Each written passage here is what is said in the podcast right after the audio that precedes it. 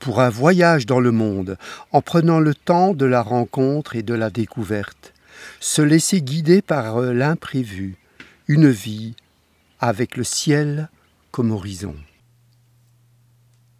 La terre a toujours frémi sous les pieds des humains qui l'ont foulée.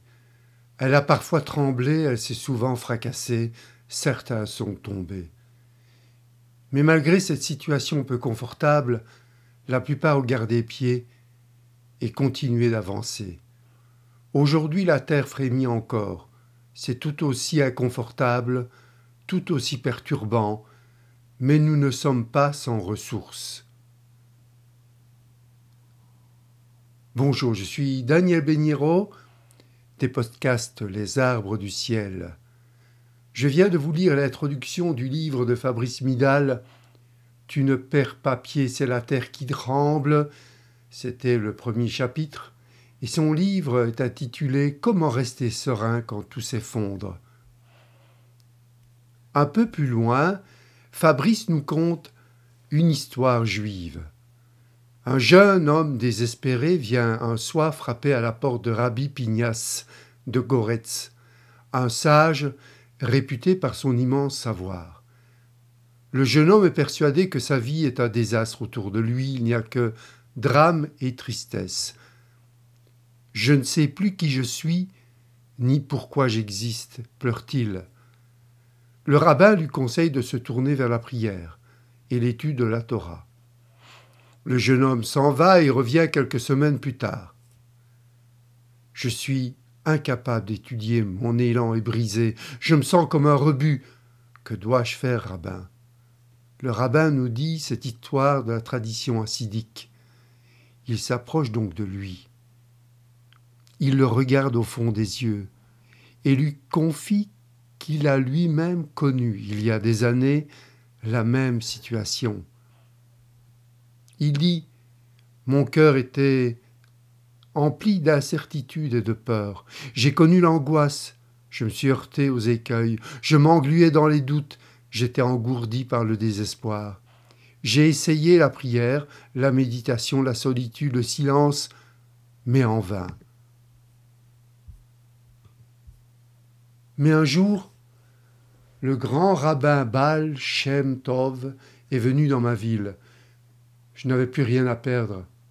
Je suis allé le voir, je lui ai raconté mon désarroi, comme tu me racontes le tien aujourd'hui. Il ne m'a pas parlé, il m'a simplement regardé. Et dans son regard, j'ai vu qu'il avait, lui aussi, traversé des épreuves.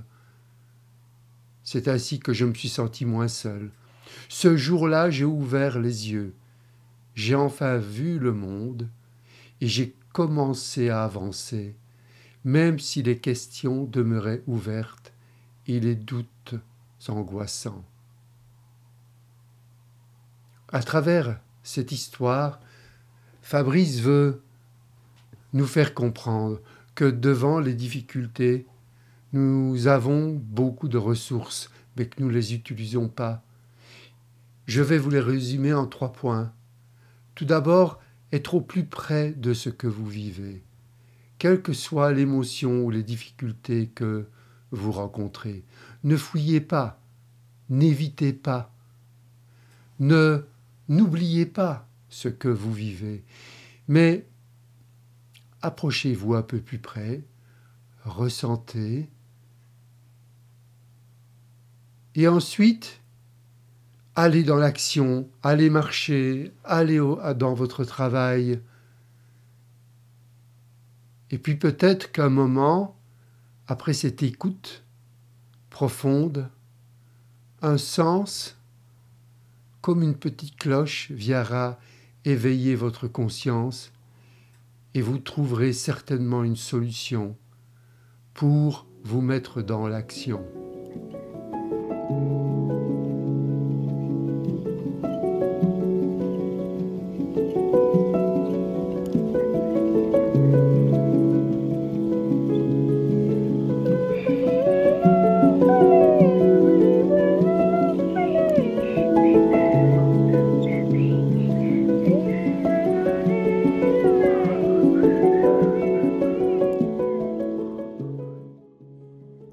Matin, je me suis levé et un vent de tristesse me parcourut.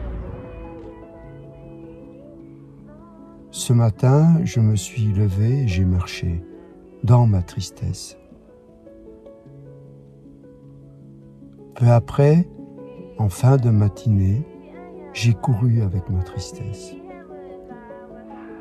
Sans pourquoi, sans victime. J'ai couru. J'ai senti cette énergie. Puis, je me suis arrêté près d'un saule qui se dandinait près d'une petite rivière.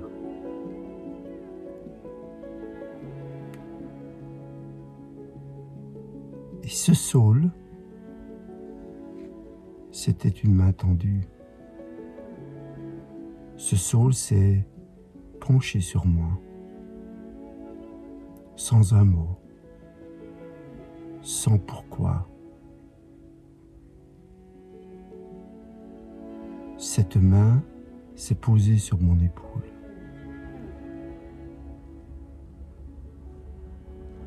Et un sourire s'est levé de la rivière et m'a parcouru tout entier.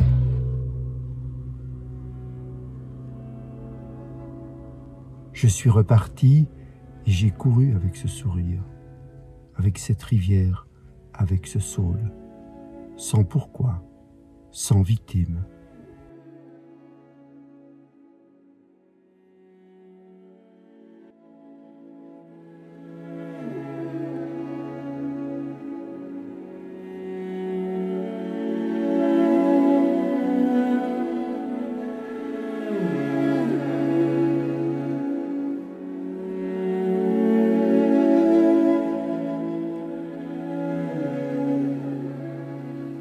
Être au plus proche de soi, comme je viens de l'illustrer dans cette petite expérience que j'ai eue avant-hier, avec cette tristesse que je n'essayais pas de comprendre, mais d'écouter.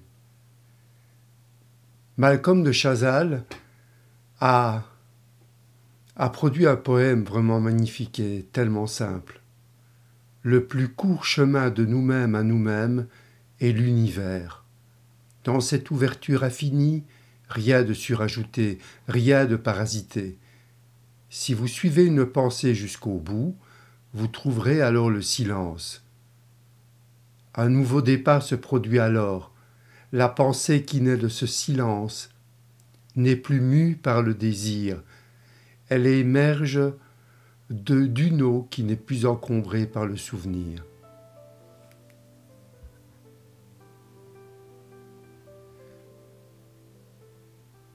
J'ai très longtemps pratiqué le judo, de l'âge de 5 ans jusqu'à l'âge de 22-23 ans.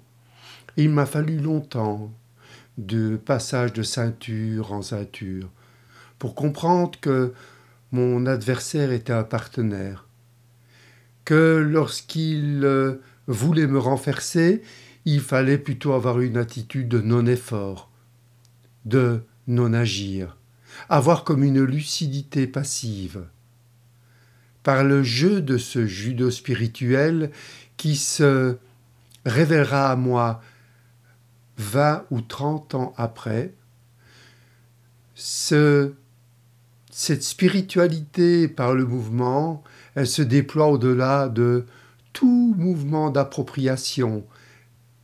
L'esprit alors se régénère, à savoir qu'il se vide du connu. Lorsque l'esprit est en observation silencieuse, Lorsqu'il est donc passif, un état d'être créatif survient, un perpétuel renouveau. Ce n'est pas une, continuité, c'est un état d'être intemporel. Voilà, je vous euh, remercie beaucoup pour votre écoute.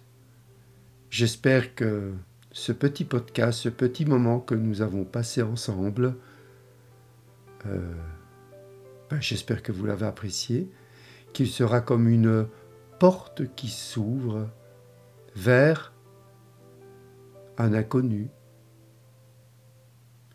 Je vous envoie de gros bisous, ciao ciao et soyez rock and roll. C'était Daniel Beniro des podcasts les arbres du ciel.